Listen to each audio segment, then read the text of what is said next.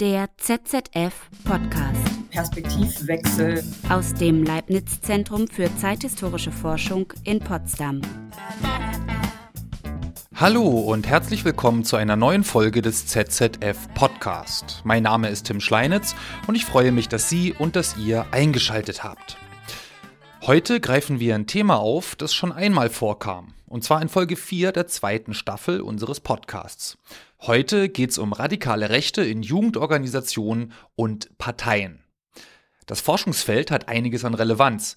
Schlagwort rechte Netzwerke in Armee und Polizei. Wie ist das zu verstehen? Als Einzelfälle oder als Spitze eines Eisbergs? Oder auch die AfD.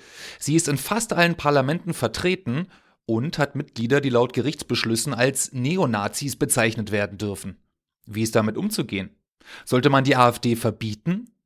Auch andere Parteien plagen sich mit der Frage, wie lassen sich rechte Aussagen nicht nur prominenter Mitglieder erklären, etwa von Boris Palmer von den Grünen, Thilo Sarrazin von der SPD oder Hans-Georg Maaßen von der CDU. Sind sie rechtsextreme Außenseiter? Oder Teil und Phänomen eines demokratischen Diskurses?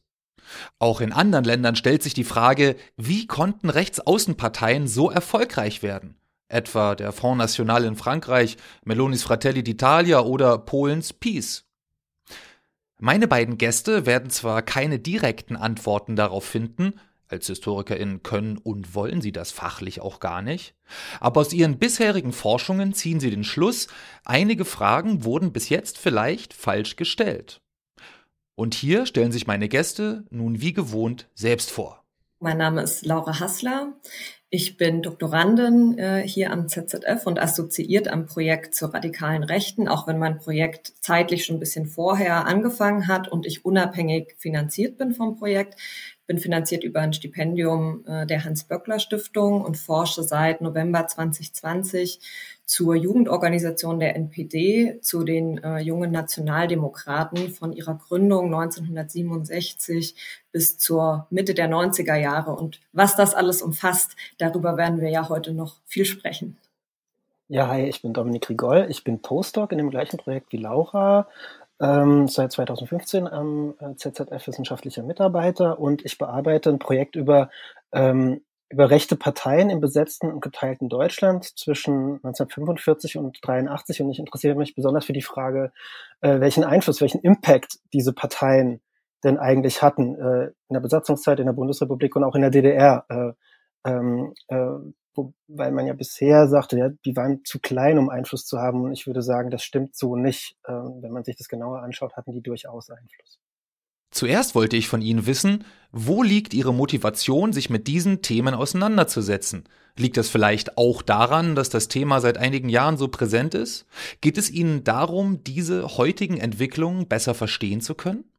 Also ja schon, aber das gilt im Prinzip, also für mich persönlich ehrlich gesagt, für alle Themen, die ich bisher auch gearbeitet habe. Also der Unterschied ist jetzt, dass alle sagen, oh, wichtiges Thema, Schulterklopf und so, ne? Und das war vorher nicht unbedingt, aber im Prinzip äh, wenn ich mich mit Geschichte beschäftige, dann ist es immer, um die Gegenwart besser zu verstehen. Und umgekehrt, wenn ich mich, wenn ich auf die Gegenwart gucke, frage ich mich immer, aha, was kann ich jetzt eigentlich aus dieser Zeitungslektüre besser für meinen Untersuchungsgegenstand verstehen? Mhm. Ja, ich kann mich da nur anschließen. Ich würde auch sagen, wir sind natürlich in unserem äh, Blick auf die historischen Themen ja auch immer davon ne, von unserer eigenen politischen Positionierung geprägt und von dem, was uns aktuell beschäftigt. Und das ist natürlich gerade viel wie der Einfluss von, von Rechten in der, in der Demokratie. Ähm, gleichzeitig würde ich da aber eben auch nochmal betonen wollen, ähm, dass es eben nicht darum geht, jetzt irgendwie sowas zu machen wie direkt dann aus der Vergangenheit zu lernen oder zu sagen, wir können das, was wir jetzt in unserer historischen Untersuchung äh, herausfinden, eins zu eins anwenden als irgendwie Handlungsanleitung für gegenwärtige Probleme, sondern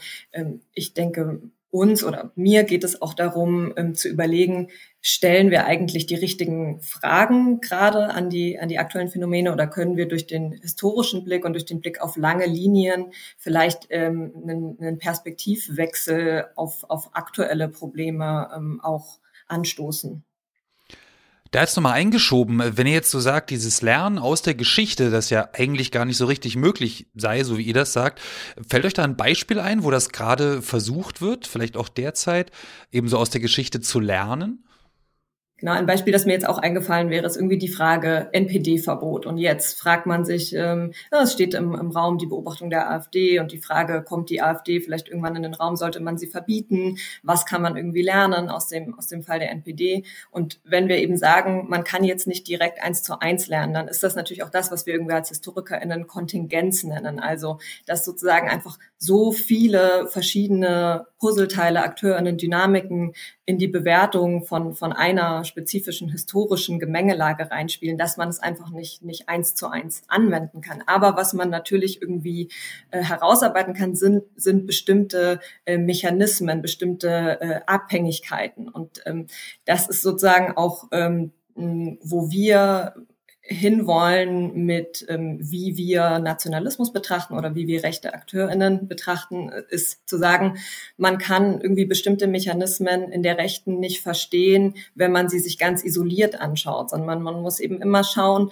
wie können sie ähm, auch in, ähm, in Dynamiken mit, mit anderen Akteuren, wie können sie eigentlich Wirkmacht ähm, erreichen? Oder wie, äh, wie können sie durch das Handeln anderer Akteure in ihrer Wirkmacht ähm, begrenzt werden. Und das sind so Mechanismen und Zusammenhänge, die uns, glaube ich, äh, auch mit Blick auf die Gegenwart helfen, ohne dass man sagt, eins zu eins, das ist irgendwie die, der Weg, Verbot ja, Verbot nein, sondern eben sich anzuschauen, welche Faktoren müssen da sein, ähm, damit Rechte ähm, und also damit Rechte Wirkung entfalten können und äh, damit ihre Inhalte irgendwie übernommen werden.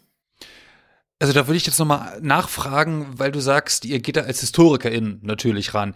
Äh, da stellt sich für mich die Frage nach dem Untersuchungszeitraum. Um vielleicht mal bei dir anzufangen, Laura. Also äh, du untersuchst ja die jungen Nationaldemokraten, fängst 1967 an, gehst bis in die 90er Jahre. Äh, 1967, das ist einfach, weil es die JN erst ab dann gibt. Also der Untersuchungszeitraum, wie er jetzt in meinem Projekttitel ist, 67 bis 94, der orientiert sich jetzt erstmal daran, ähm, dass 67 oder man könnte auch schon sagen ab 66, aber richtig formal ab 67 gibt's die erst.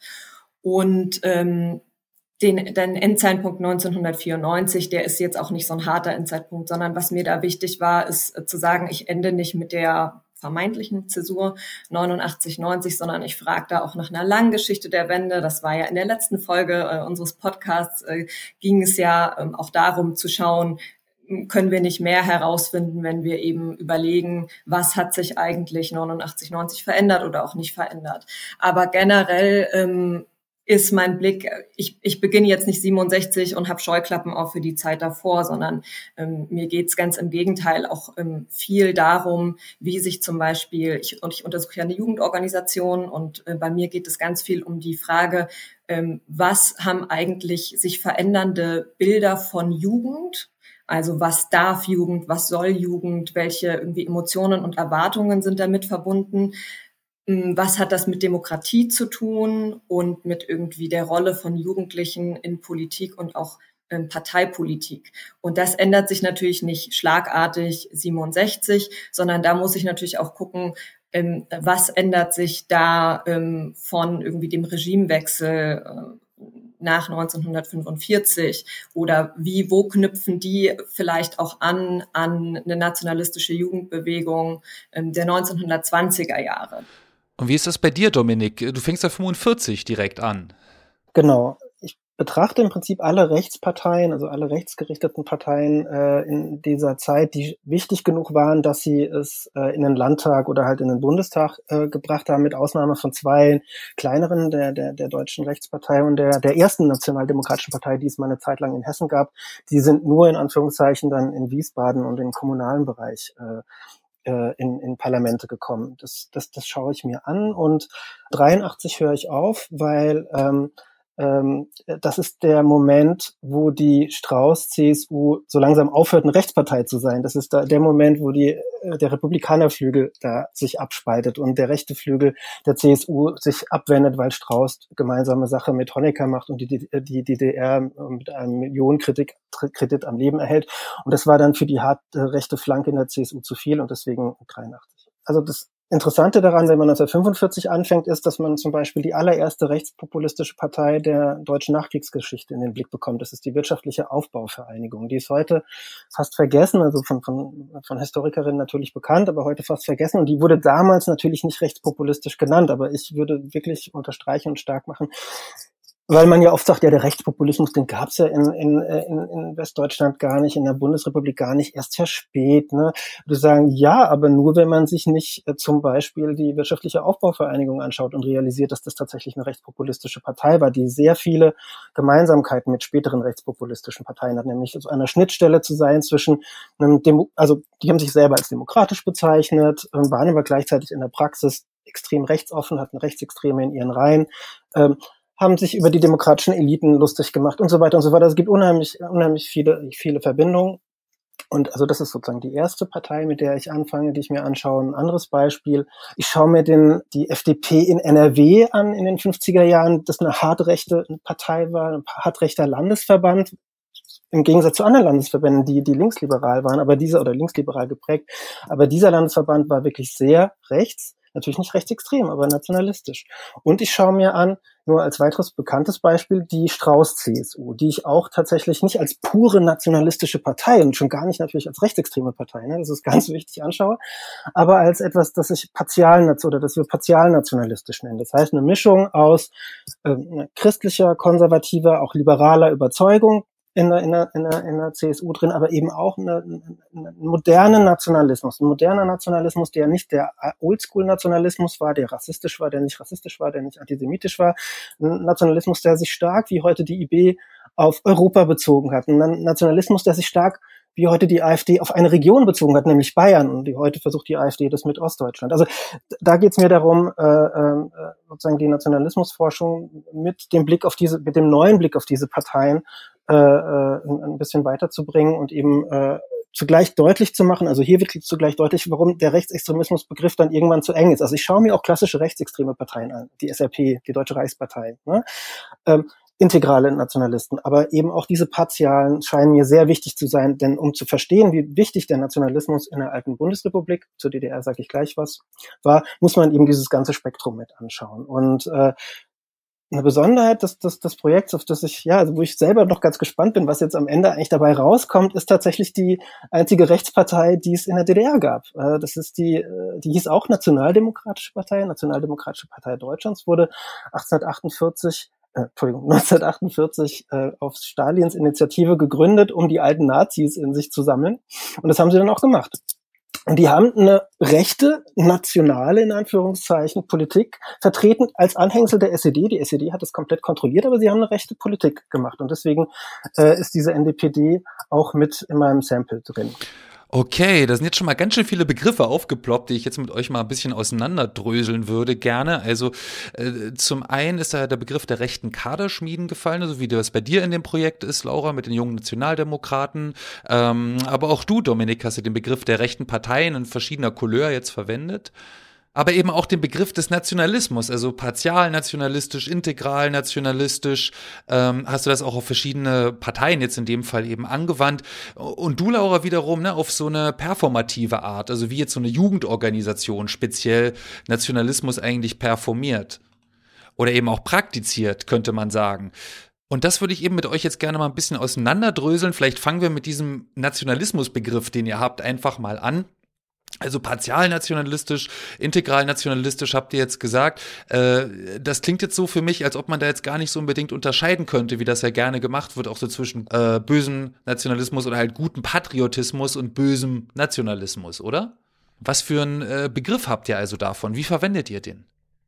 Ja, äh, also privat als, ähm, als Bürgerinnen und Bürger kann man natürlich von kann man, wenn man möchte, natürlich guten und schlechten Nationalismus unterscheiden. Aber ich glaube, wenn man versucht, das Phänomen zu historisieren, sollte man versuchen, die normativen Aspekte, die nicht rausdividiert werden können, aber zu, zu verringern. Und deswegen haben, haben wir uns diese, diese Begrifflichkeit ausgedacht, die im ersten Moment so ein bisschen ungewohnt ist, die aber gar nicht so kompliziert ist, äh, wie wir finden, und die vor allem äh, eine Begrifflichkeit ersetzt, wo dann zum Beispiel von einerseits Rechtsextremismus die Rede ist, andererseits von Grauzonen, die man dann aber nicht so genau beschreiben kann. Und genau darum geht's im Prinzip. Und äh, du hast jetzt viel von integralen und partialen Nationalismus äh, gesprochen. Ich will mit einem anderen Begriffspaar anfangen, das, das für uns wichtig ist, nämlich ähm, organisierter und integrierter Nationalismus. Also organisierter Nationalismus, organisierte Rechte wären die AfD. Ne? Das sind also rechte Parteien. Und äh, integrierte Rechte oder integrierter Nationalismus wären dann das, was du am Anfang gesagt hast, die rechten Netzwerke im öffentlichen Dienst zum Beispiel. Das sind nicht alles automatisch Neonazis oder Rechtsextreme, sondern das sind eventuell Sympathisanten, die am Rand stehen. Und das nennen wir dann integrierte Rechte. Oder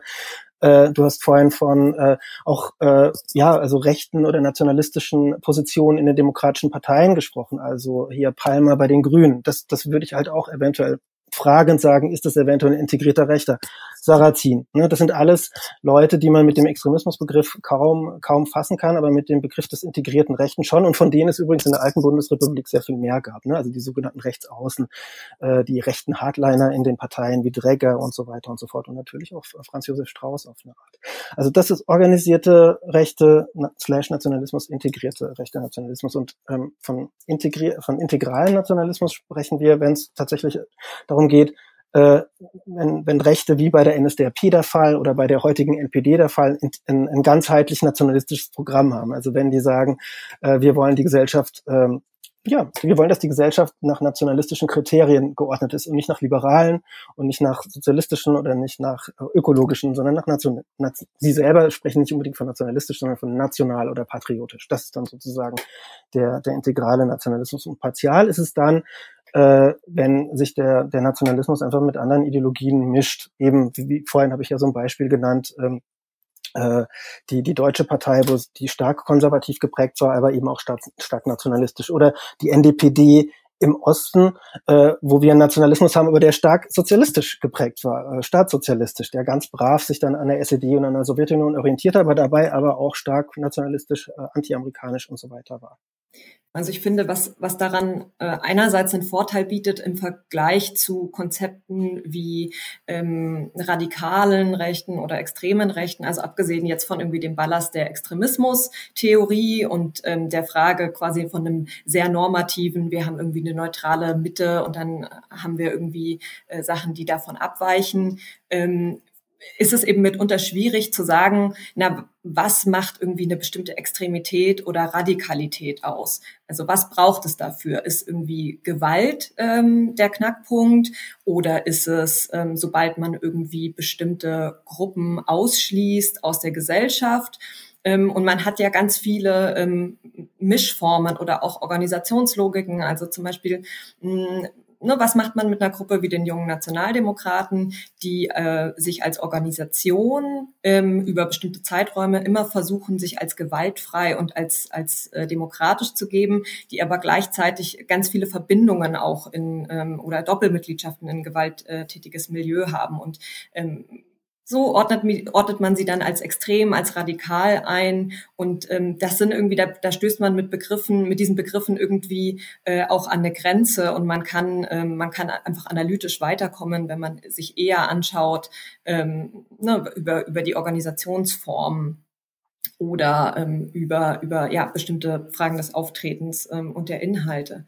Und der zweite Punkt ist, mh, dass die Zugriffsweise ähm, auch ermöglicht, ähm, nicht zu sagen, ne, diese Person ist irgendwie nationalistisch oder nicht nationalistisch, sondern auch situationsspezifisch zu, zu beurteilen. Quasi auch Personen, die, ähm, sag ich mal, primär sozialdemokratisch sind oder katholisch, können in bestimmten Situationen nationalistisch handeln, indem sie ähm, eine nationalistische Agenda unterstützen. Und das muss dann auch gar nicht bewusst sein, aber indem sie einen bestimmten Inhalt übernehmen oder sich einer bestimmten Position anschließen, ähm, kann das fassbar werden als nationalistisches Handeln, ohne dass man damit sozusagen ähm, streng ähm, und allgemeingültig sagen muss, so hier beginnt irgendwie Recht sein und und äh, und hier ähm, fängt irgendwie die Mitte an. Und das ermöglicht eben ähm, sich diese, also genau das, was irgendwie als Grauzone oft ausgeklammert wird, das ist ja oft eigentlich das Interessante, weil das ähm,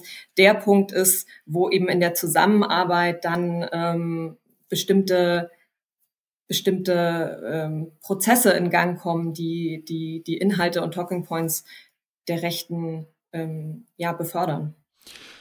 Okay, also wenn ich das nochmal zusammenfassen darf, ihr sprecht also vom organisierten Nationalismus, also wenn Leute die Nation als Grundlage ihrer Politik nehmen, wie das mit der Nation selber ist, ob, ob das jetzt ein Konstrukt ist, ob es die tatsächlich gibt oder was, das werden wir jetzt hier mal weglassen, ist ja eine ganz eigene Diskussion.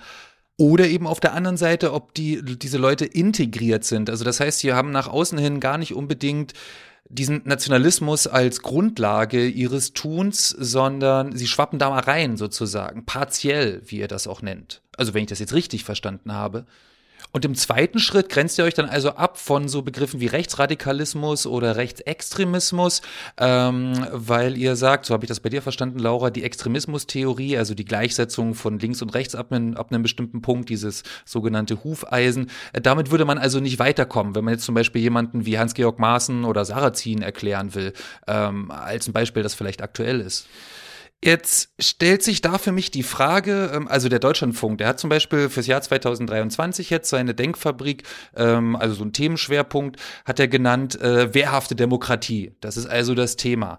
Und jetzt frage ich mich, so wie ihr jetzt die rechten Parteien oder auch diese rechten Netzwerke, Vorfeldorganisationen wie die jungen Nationaldemokraten sozusagen beschreibt, sind die also Teil von dieser Demokratie eigentlich? Weil ich meine, wehrhafte Demokratie, das klingt ja so, äh, als ob irgendein wehrhafter wehrhafter Kern, zum Beispiel in irgendeiner Mitte nach der Extremismustheorie, sich gegen Angriffe von rechts zum Beispiel wehrt oder wehren möchte. Und jetzt klingt das für mich so, als ob diese Parteien, diese Kaderschmieden, die ihr untersucht äh, bis in die 80er oder bis in die 1990er Jahre hinein, äh, als ob die eigentlich ein Bestandteil von Gesellschaft sind, oder? Stehen die außerhalb von Demokratie, von Gesellschaft? Äh, stehen die innerhalb? Wollen die hineinwirken? Wollen die sich abgrenzen? Oder ändern die tatsächlich auch die Spielregeln?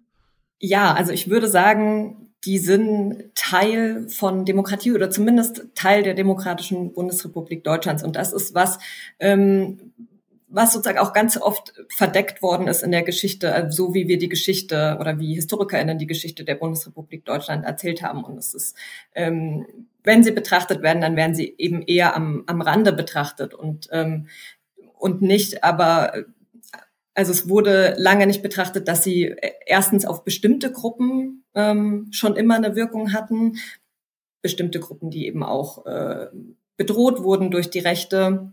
Und gleichzeitig, dass es natürlich ähm, das Nationalismus oder das Handeln rechter AkteurInnen, das verändert sich je nachdem, ob sie an der Macht sind oder ob sie nicht an der Macht sind und natürlich auch, wenn sich die Spielregeln ändern. Aber gleichzeitig gibt es eben diese Akteure seit der Gründung der Bundesrepublik und sie versuchen natürlich, sich irgendwie ihren, ihren Platz zu erkämpfen und von diesem Platz ähm, Handlungsmacht ähm, auszuüben und, ähm, und ihre Inhalte zu setzen äh, über verschiedene Mechanismen. Und äh, da, ähm, da sind sie quasi auch, also das das versuche ich an, anhand der jungen Nationaldemokraten in den 60er Jahren zum Beispiel zu zeigen, dass sie da natürlich auch äh, kreativ sind und sich in gewisser Weise anpassen. Und ich sage jetzt anpassen, ähm, das klingt so rein strategisch. Ich würde aber sagen, das ist nicht immer nur eine Strategie. Natürlich, es handelt sich hier um eine politische äh, Organisation. Das heißt, die äh, haben natürlich strategische äh, Überlegungen und ähm, versuchen irgendwie gezielt Wirkung zu entfalten.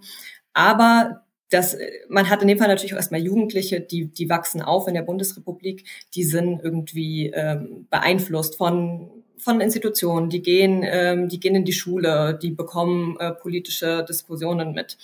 Aber ähm, die ähm, versuchen natürlich auch erstmal auszuhandeln, was bedeutet es denn, äh, nationalistisch zu sein äh, in der Demokratie. Und ähm, haben zum Beispiel, ähm, machen sich dann auch bestimmte Bilder von, von Jugendlichkeit zu eigen. Also was man in den 60er Jahren hat mit einer Jugend, wo es irgendwie erwünscht ist, äh, kritisch zu sein, zu widersprechen.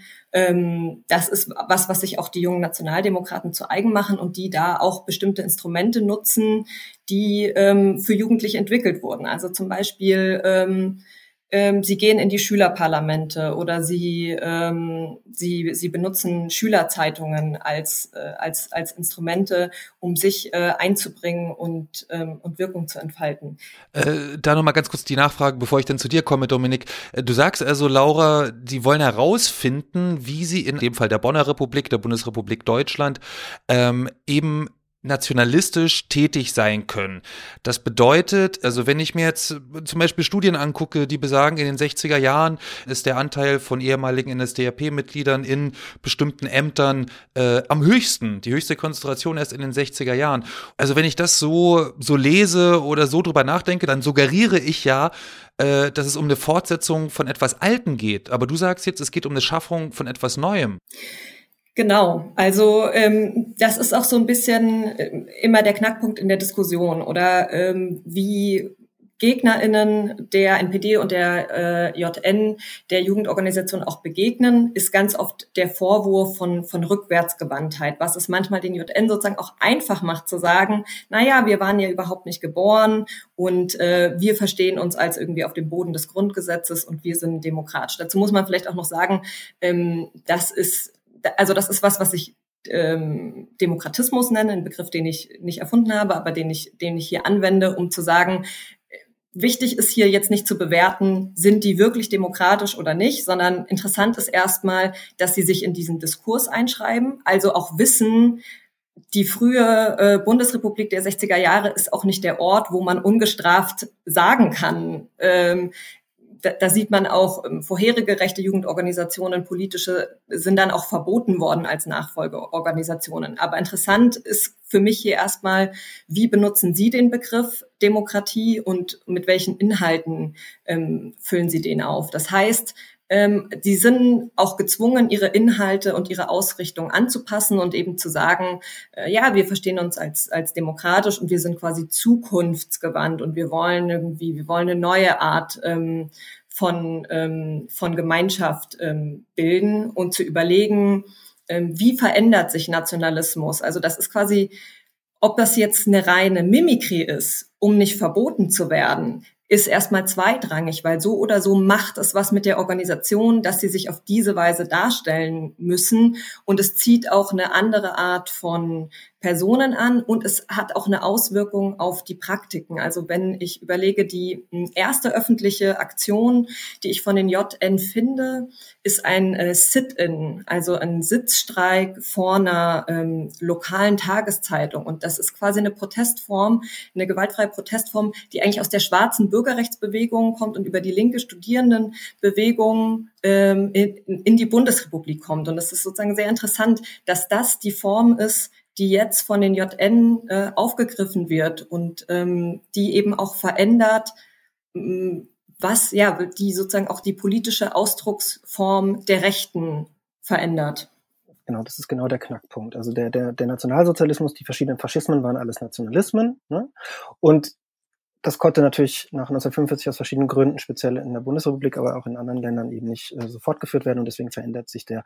Ich möchte zwei Namen nennen, weil das wurde tatsächlich schon in den 60er, 70er Jahren von äh, Historikern beziehungsweise Politikwissenschaftlern äh, äh, durchaus schon erforscht, aber das wurde dann kaum rezipiert. Der eine heißt äh, Kurt P. Tauber, der hat ein Buch geschrieben, das heißt Beyond Eagle and Swastika. German Nationalism After 45. Und das heißt eben also ein, ein Nationalism, der halt nicht der alte Nationalismus ist äh, des Adlers, des Eagle, äh, noch äh, der Nationalismus des Hakenkreuzes, sondern ja, etwas jenseits davon. Er konnte es noch nicht benennen, aber das ist das war sein Claim. Und der andere ist Abraham Ashkenazi, der war Politikwissenschaftler an der FU und der hat auch von Modern German Nationalism gesprochen. Und von dem habe ich kam ich überhaupt auf die Idee, die CSU mit reinzubringen, denn der porträtiert Strauß ohne Boshaftigkeit, also einfach analytisch. Aha, das ist ein moderner moderner Nationalismus, was der macht, weil der sich so auf die Region und auf Europa bezieht und eben nicht sozusagen der alte Böse, der sich dann auf Rasse oder sonst was bezieht. Also das, das fand ich einfach sehr wichtig, deswegen nenne ich die beiden Namen.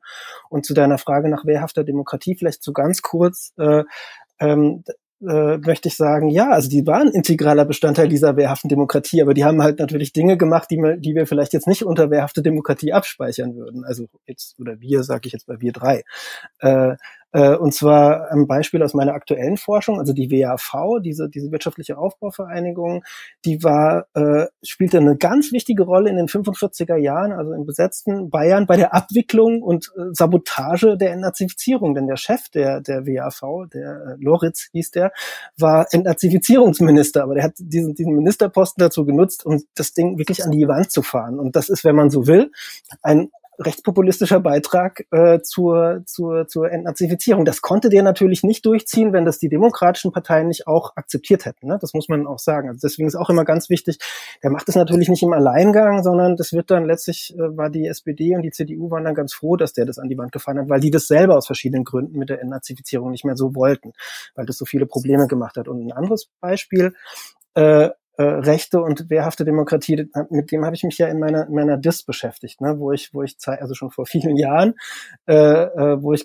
zeigen konnte, dass ehemalige Nationalsozialisten äh, Damals habe ich noch Belastete zu ihnen gesagt, heute würde ich zu ihnen integrierte Rechte sagen, äh, maßgeblich mit da, daran beteiligt waren, dass zu definieren, was wir heute oder was der Verfassungsschutz heute, was die Sicherheitsbehörden heute äh, unter freiheitlich-demokratischer Grundordnung, unter Verfassungsschutz, unter Staatsschutz und so weiter zu verstehen. Das heißt, die haben die Demokratie mitgeprägt, die, und die Demokratie, in die dann die jungen Nationaldemokraten, die Laura äh, erforscht, äh, sich bewegen. Also das ist eben, dass die Demokratie, die bundesdeutsche Demokratie ist eben nicht nur von tollen Liberalen äh, und ähm, äh, äh, sozialdemokratischen und was auch immer Leuten geprägt worden, sondern auch von diesen Leuten und um diesen äh, äh, diesen diesen Impuls von rechts Früher nannte man das dann äh, Rechtsruck oder Renazifizierung oder so analytisch greifbar zu machen, schlagen wir vor, von Nationalisierung zu, zu sprechen. Äh, das ist ein, ein aber das würde jetzt vielleicht auch einen neuen Fass aufmachen, aber vielleicht sozusagen dieser eine Punkt, äh, Nationalisierungsprozesse fanden statt, neben den besser erforschten Liberalisierungs-, Demokratisierungs- äh, und anderen Prozessen. Ja. Genau, ich finde, es ist auch gut zu sagen, also wir haben einerseits diese schleichenden Prozesse, wo, wo Rechte Wirkmacht entfalten und eben mitbauen von Anfang an, an an der Demokratie. Und dann haben wir auch Gruppierungen, organisierte Nationalisten, die sich also die sich als nationale Opposition bezeichnen. Und wir haben quasi einen, seit, seit der Gründung der Bundesrepublik auch einen Aushandlungskampf um Hegemonie, der geführt wird als offene Opposition und auch als, ähm, als eben so ein sich, sich, sich einschleichen.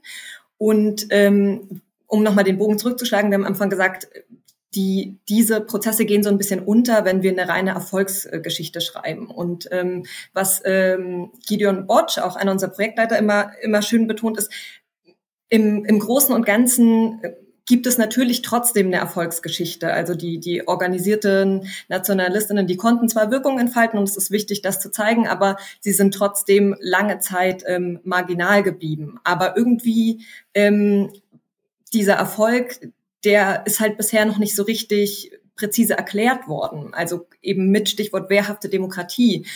Wie ist es gelungen und eben mit welchen Kosten? Äh, also ne, vielleicht hat das, das Integrieren, das Umarmen von Rechten und das Aufnehmen in die Institutionen verhindert den offenen Umsturz, hat ihnen aber die Möglichkeit gegeben, unsere äh, Demokratie ganz aktiv äh, mitzugestalten. Und ähm, ich glaube, ähm, das ist eben auch ein Punkt, das ist was, was ich mir in meinem Projekt anschaue, ist auch immer, wie wurde eigentlich verhindert, dass die jungen Nationaldemokraten immer so marginal geblieben ähm, sind, um auch zu verstehen, ähm, Stichwort irgendwie, was hilft uns das mit dem Blick auf gegenwärtige Probleme? Wie, wie kann eine wehrhafte Demokratie äh, aussehen und, und, und irgendwie mit, mit welchen Vor- und Nachteilen sind, sind bestimmte Ansatzpunkte verbunden? Wie sind die denn so marginalisiert worden? Also, wenn ich dich richtig verstanden habe, ist ja eine der Fragen, die du stellst, wie sie eben so marginal geblieben sind und eben nicht zur Massenorganisation geworden sind. ja, ähm, das, ich, ich wünschte, ich hätte schon die Antwort.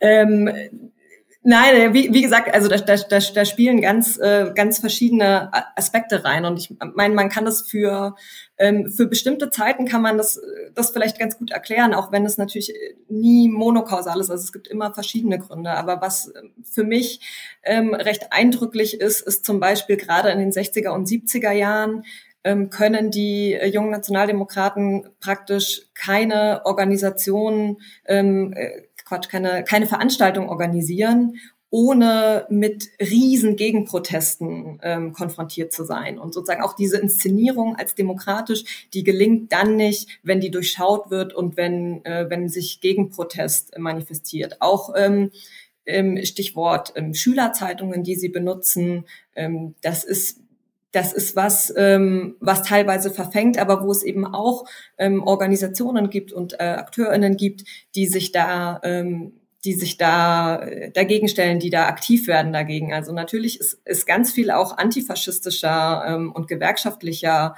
ähm, Arbeit zu verdanken. Wie gesagt, also es ist eine sehr große Frage und da muss man auch im Einzelnen, das verändert sich auch ähm, über die über die Jahrzehnte und es ist zum Beispiel auch ähm, eine Frage, die ich, die ich versuche in meinem Projekt zu beantworten und wo ich noch äh, keine abschließende Antwort habe, ist, die ähm, anders als die NPD gewinnt ihre Jugendorganisation ähm, über die 70er Jahre noch ganz massiv an Mitgliedern. Also die NPD verpasst 1969 den Einzug in den Bundestag, verliert danach massiv an Mitgliedern. Für die Jugendorganisation, die zu der Zeit auch erst im Aufbau ist, ähm, ist es im Gegensatz äh, dazu so, dass sie, äh, dass sie an Mitgliedern gewinnt und dadurch auch ihren Einfluss in der Partei ganz, ganz massiv ähm, äh, ausbaut. Bei den JN setzt dann der Mitgliederschwund ein zu einer Zeit, als ähm, Organisationen größer werden oder einflussreicher werden, auch medial übrigens ähm, viel mehr in, in den Fokus richten, die wir als klassische Neonazis bezeichnen, die sich also an der Formensprache und äh, an, an der Rückkehr zum historischen Narzissmus ähm, orientieren. Und ähm, das ist das ist auch eine der zentralen Fragen in meinem Projekt. Welche, welche Rolle spielt das Verhältnis von solchen Organisationen ähm, zueinander? Das ist eine ganz wichtige Frage auch bei mir im Projekt, wo es dann darum geht, okay, warum blieben dann die, die integralrechten Parteien, ne, die rechtsextremen Parteien dann eigentlich so schwach?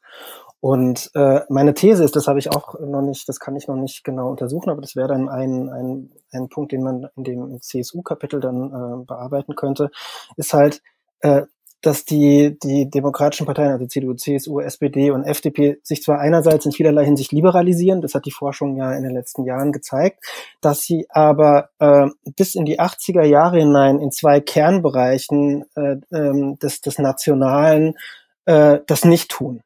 Und das eine ist die sogenannte Ausländerpolitik. Ja, ähm, da findest du auch in den, 80, in den 80er Jahren von Helmut Schmidt und von einschlägigen Innenpolitikern der SPD und von der CDU brauchen wir gar nicht reden und von der FDP äh, äh, immer wieder äh, Positionen, die man ja, die man heute bei Gauland vermuten würde. Also nach dem Motto, ja, wir müssen auf jeden Fall die Zuwanderung stoppen. Türken sind nicht integrierbar, sonst gibt's Bürgerkrieg. Ähm, es äh, wird kolportiert, dass die, ähm, also die die die die CDU-Regierung äh, kolportiert, dass sie einen Teil der der der der türkischen äh, Migranten wieder zurück äh, schaffen will in die Türkei und so weiter und so fort. Das sind noch in den 80er Jahren, ja, wird das gemacht. Das heißt, wenn ich jetzt Nationalist bin, habe ich jetzt nicht unbedingt einen Grund, in diese extremen und, und auch vom Verfassungsschutz dann auch wirklich dann so gelabelten Organisationen zu gehen. Da kann ich dann mich auch im Umfeld der CDU oder eben durchaus auch der äh, der Rechtsausläufer der SPD äh, äh, bewegen, noch bis in den 80er Jahren. Und das, der zweite wichtige Punkt ist, mit dem ich mich ja auch länger beschäftigt habe, ist die innere Sicherheit. Und auch hier ähm, die sogenannte innere Sicherheit. Auch hier gibt es einen äh, Konsens in den, zumindest bei den Ne, also bei den, bei den Innenministern, bei den, bei den Innensenatoren der, der verschiedenen demokratischen Parteien, die hart antikommunistisch sind, hart anti-links sind äh, und insofern auch durchaus kompatibel äh, sind mit dem, was auf der rechtsextremen Seite des politischen Spektrums gefordert wird. Man darf auch nicht vergessen, dass die DVU ne, von, äh, von Frei, äh, die äh, wird erst in den Ende der 80er Jahre bildet die sich als Partei. Die bildet sich schon 72, äh, Anfang der 70er Jahre und macht zunächst Wahlaufrufe für die CSU, CDU. Also die erst, erst Ende der 80er Jahre hört die auf, Wahlaufrufe für die CDU zu machen, diese, diese rechtsextreme Organisation. Und dann, dann sind einfach die, dann sind sozusagen die, die CDU, CSU nicht mehr, nicht mehr rechts genug für die Rechtsextremen. Aber bis dahin, bis zur Gründung der Republikaner und bis zur Gründung der DVU als Partei wird das noch, wird dieses Potenzial äh, von den, von den, vor allem von der CDU, CSU, aber durchaus auch von den, von den anderen demokratischen Parteien integriert. Und erst die Grünen ändern das dann. Ne? Und deswegen ist ja der Hass auf die Grünen so besonders groß. Also die, die sind dann der, der Impuls, der dann auf einmal sagt, oh, Migration ist doch kein Problem, äh, sondern Migration ist eine Bereicherung. Ja? Also das wirst du, diesen Satz wirst du von SPD-Politikern in den 80er Jahren so nicht finden. Also jedenfalls nicht von relevanten SPD-Politikern und von CDU-Politikern ganz zu schweigen. Also das ist so ein, das wäre eine These, ähm, die ich in meiner Forschung dann untersuchen würde. Also da jetzt vielleicht doch nochmal die Nachfrage, jetzt nähern wir uns ja doch langsam dem Ende hier, ähm, die Nachfrage zum Nationalismus. Also Ihr hattet jetzt ja schon verschiedene Politikfelder benannt, also zum Beispiel Ausländerfeindlichkeit, ähm, Antisemitismus oder ganz allgemeine gewisse Exklusivität, Exkludierung, wie du das genannt hast, Laura. Ähm, wie aber würde ich denn Nationalismus oder nationalistische Politiken denn dann eigentlich erkennen? Weil es ist ja nun ein bisschen im Kreis gedacht, wenn ich sage, gut, NationalistInnen, die beschäftigen sich halt mit Nationalismus. Also äh, was impliziert das denn noch eigentlich? Was sind vielleicht für praktische Politikfelder? Aber was sind eben auch, ähm, was bedeutet das, wenn ich sage, ich mache Nationalismus oder die Nation eben zur Grundlage meiner Politik? Was habt ihr da eigentlich ähm, so rausgefunden noch in eurer Forschung? Ja, das ändert sich natürlich ständig. Ne? Äh, äh, wenn wir jetzt sagen würden, also wenn es bei Nationalismus nur darum geht, immer zu sagen, die Nation ist super und die anderen Nationen sind doof, oder äh, das ist natürlich, ne, deswegen programmatischer Nationalismus geht natürlich viel mehr. Ne? Das ist, äh, und das ist auch vielleicht ein Ding, den, den der vielen Leuten nicht so bewusst ist. Also Nationalismus ist ja nicht nur, wenn ich irgendwie Fähnchen, mein, meine Nationalfahne schwenke und beim Fußball irgendwie für Deutschland und gegen Italien bin. So, das, das ist auch Nationalismus. Nationalismus, ja, würde ich sagen, das ist integrierter Nationalismus, äh, der ist jetzt auch erstmal nicht so riesengefährlich, äh, aber kann eventuell gefährlich werden, wenn das dann in eine andere Richtung mobilisiert wird. Aber ähm, äh, Nationalisten beschäftigen sich genau wie Liberale mit allen möglichen Themen. Und wenn man jetzt ganz vorne anfängt, sind äh, die nationalistischen oder äh, nationalkonservativen, nationalliberalen Formationen, die ich mir jetzt erstmal anschaue, die sind die treibenden Kräfte äh, beim Kampf gegen die Entnazifizierung. Ne? Ähm, da würde ich zum Beispiel deutlich machen, also die Forschung hat bisher immer gesagt, na ja, da gab es einen breiten Konsens gegen die Entnazifizierung, inklusive der SPD. Äh, und, und das stimmt, aber den gab es nicht von Anfang an. Also wenn man sich am, wenn man sich 1946, 47 anschaut, wer denn eigentlich den, die, den Abschied oder ab 45 im Prinzip den Abschied von der Entnazifizierung möchte, das sind diese Rechtsparteien oder Rechtsorganisationen oder Rechte in den demokratischen Parteien, die das pushen und die daraus eine Kampagne machen, die da immer mehr Druck aufbauen. Und das zieht dann letztlich auch die SPD mit oder die Teile der SPD mit, die für die Entnazifizierung waren oder für eine stärkere Entnazifizierung waren. Und das wäre zum Beispiel ein Aspekt, ein, ein Thema. Aber natürlich behandeln Rechte alle möglichen Themen. Sozialpolitik, ne, die wird dann eben nationalistisch ausbuchstabiert. Bildungspolitik, die wird nationalistisch auspolitik. Also Nationalismus ist nicht nur die Fähnchen hoch, ne, sondern es ist einfach äh, das Gemeinwesen nach Nationalist, möglichst nationalistischen Kriterien gestalten und das gilt für alle Politikbereiche und das kann auch immer wieder neu ausbuchstabiert werden. Also das ist auch ganz wichtig. Ein, ne, der, zum Beispiel der Antisemitismus ist natürlich oft latent vorhanden, aber äh, aus, aus äh, äh, verschiedenen und uns gut bekannten Gründen schaffen äh, die deutschen Rechten den ganz gut unter den Teppich zu kehren. Das machen, das machen sie dann einfach nicht mehr. Einfach weil sie merken, okay, das, oder wird natürlich weiterhin gemacht, aber wenn man auch in, auf einer gewissen Ebene Erfolg haben will, verkneift man sich den. So, das ist eine Anpassung. Oder ein anderes Beispiel ist, was, was ich immer gerne nenne, Polen. Ne? Also die, die, die sind dann, was weiß ich, noch Anfang der 90er Jahre sind das für die extremen Rechten die größten, also ich nenne jetzt nicht das Wort, aber das ist dann, das ist beleidigend, das ist, das ist, das sind uh, Untermenschenfeinde und so weiter und so fort. Und heute sind es die großen Verbündeten gegen den großen Austausch, weil die eben eine nationalistische Regierung haben. Also das heißt, Nationalisten sind da durchaus auch anpassungsfähig äh, und können sich, können das die Art und Weise, wie Nationalismus konkret ausbuchstabiert wird oder gedacht wird, immer wieder neu sich ausdenken. Ähm, gleichzeitig gibt es aber auch ganz viele Kontinuitäten, die ich dann gar nicht runter. Ähm, ähm also gegen Linke sind sie immer. Deswegen macht es ja auch total Sinn, äh, eben äh, im Nationalismus das Verbindende dessen zu sehen, was man als rechts bezeichnet was ich in den, in den Quellen als so verbindendes Element auch äh, ganz viel finde, ist mal mehr, mal weniger ver verschleierte Exklusivitäten. Also Dominik hat schon das Stichwort Antisemitismus genannt, natürlich auch Rassismus, auch oft eine ähm, ganz zentrale Unterscheidung von ja in gewisser Weise wertem und unwertem Leben und das eben gar nicht ähm, so sehr nur eng geführt auf eben äh, rassistische Elemente, sondern ähm, auch bezogen auf irgendwie in Artikeln zum, zum Schulsystem, auf irgendwie Leistungsfähigkeit.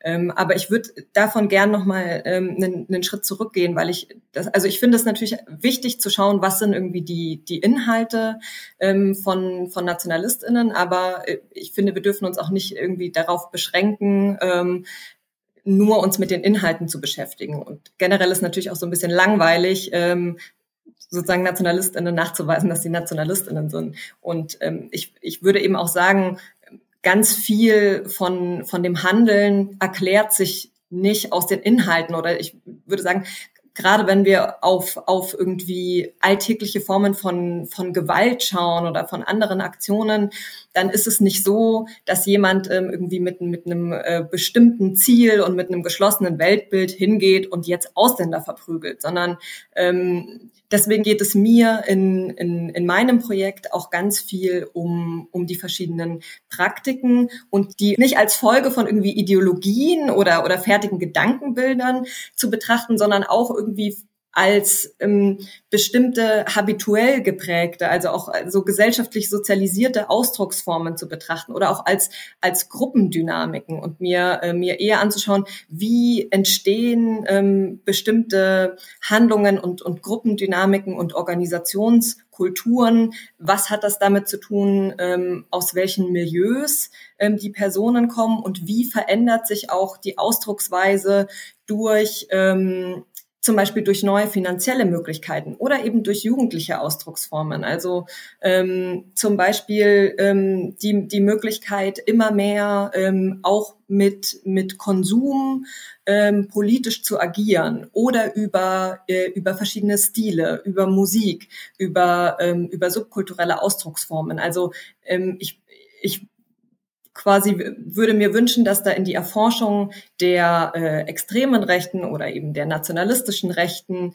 äh, mehr Einflüsse äh, aus der historischen Popkulturforschung kommen und wir eben anfangen, Politik nicht mehr nur zu verstehen als das Handeln von politischen Parteien im Parlament, sondern auch die Implikation zu sehen davon, sich äh, auf sich auf eine bestimmte Art äh, auszudrücken und ähm, und eben äh, auch auch Konsum als was Politisches zu verstehen und ähm, das das kann man bei den JN ganz stark sehen.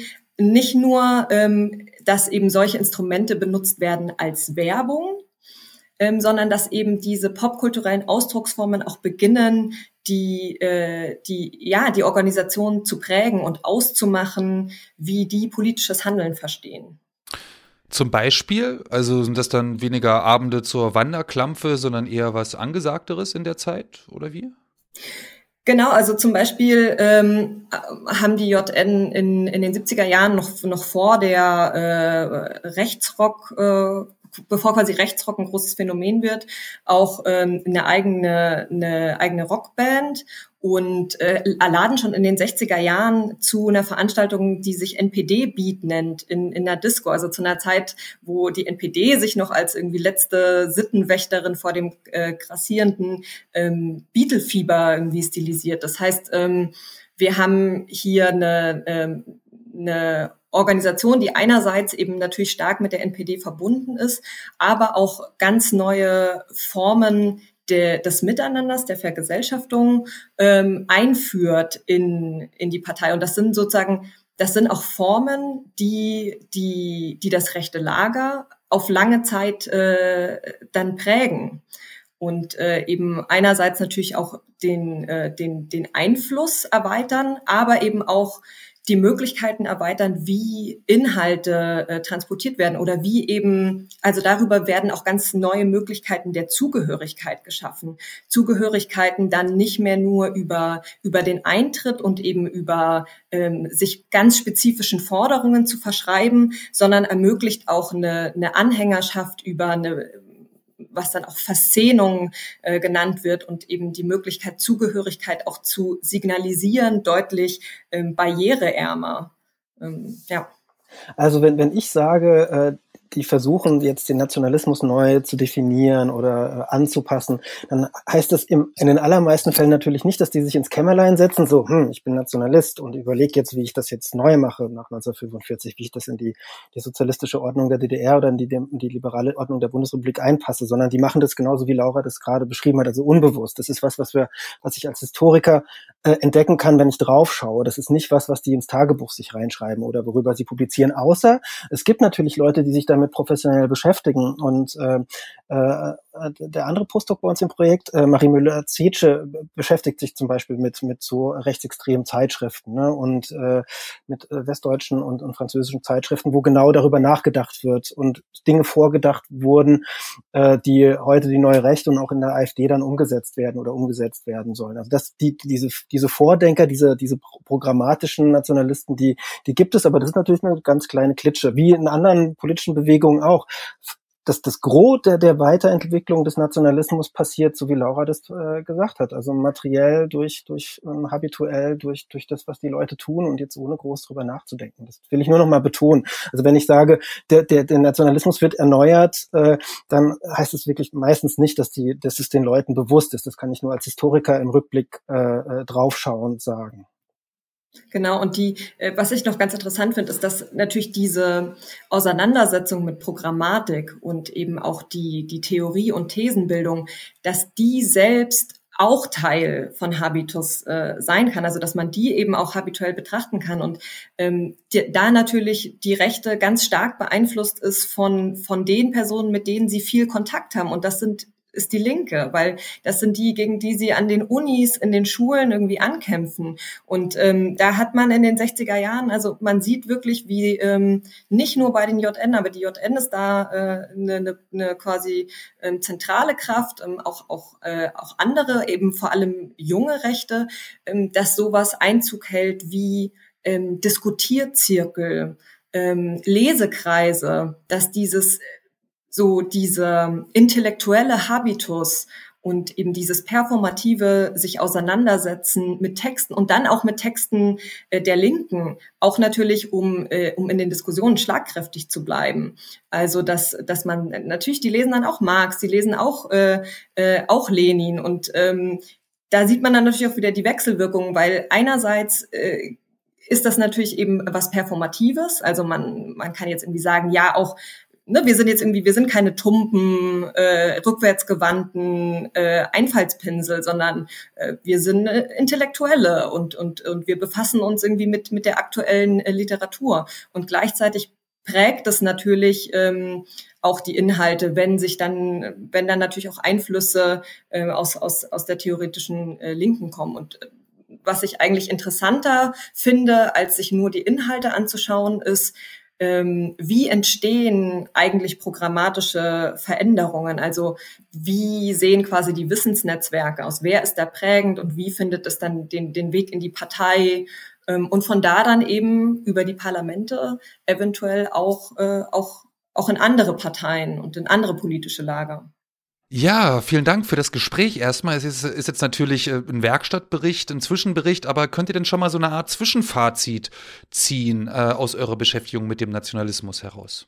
Ich denke, ein wichtiger Punkt unserer Forschung ist, äh, dass man merkt, ja, die Bundesrepublik und auch die DDR auf eine andere Art und Weise waren viel nationalistischer äh, als, als wir das angedacht haben. Und zwar nicht nur, weil diese nationalistischen Parteien oder Organisationen äh, existierten, die, die Laura und, und ich uns besonders angucken, sondern eben, weil es eben integrierten Nationalismus auch in den, bei den demokratischen oder bei den kommunistischen äh, Leuten gab. Das ist, ähm, und dass die, dieser Nationalismus genau wie der Rassismus eben äh, vor vielen Jahren noch nicht so breit gesehen wurde in, in, in, der Forschung und äh, in, in, der, in der Öffentlichkeit.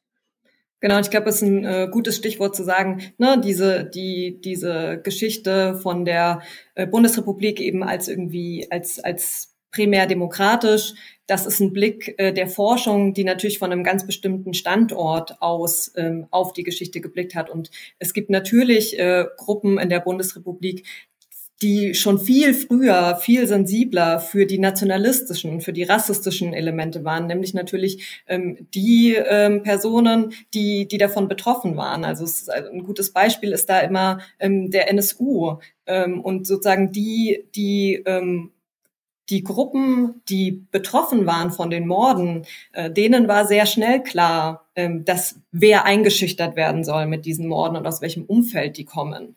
Ähm, und ähm, die Ermittlungsbehörden äh, und, und natürlich auch breite Teile äh, der Gesellschaft sind da viel, ähm, viel länger im Dunkeln getappt.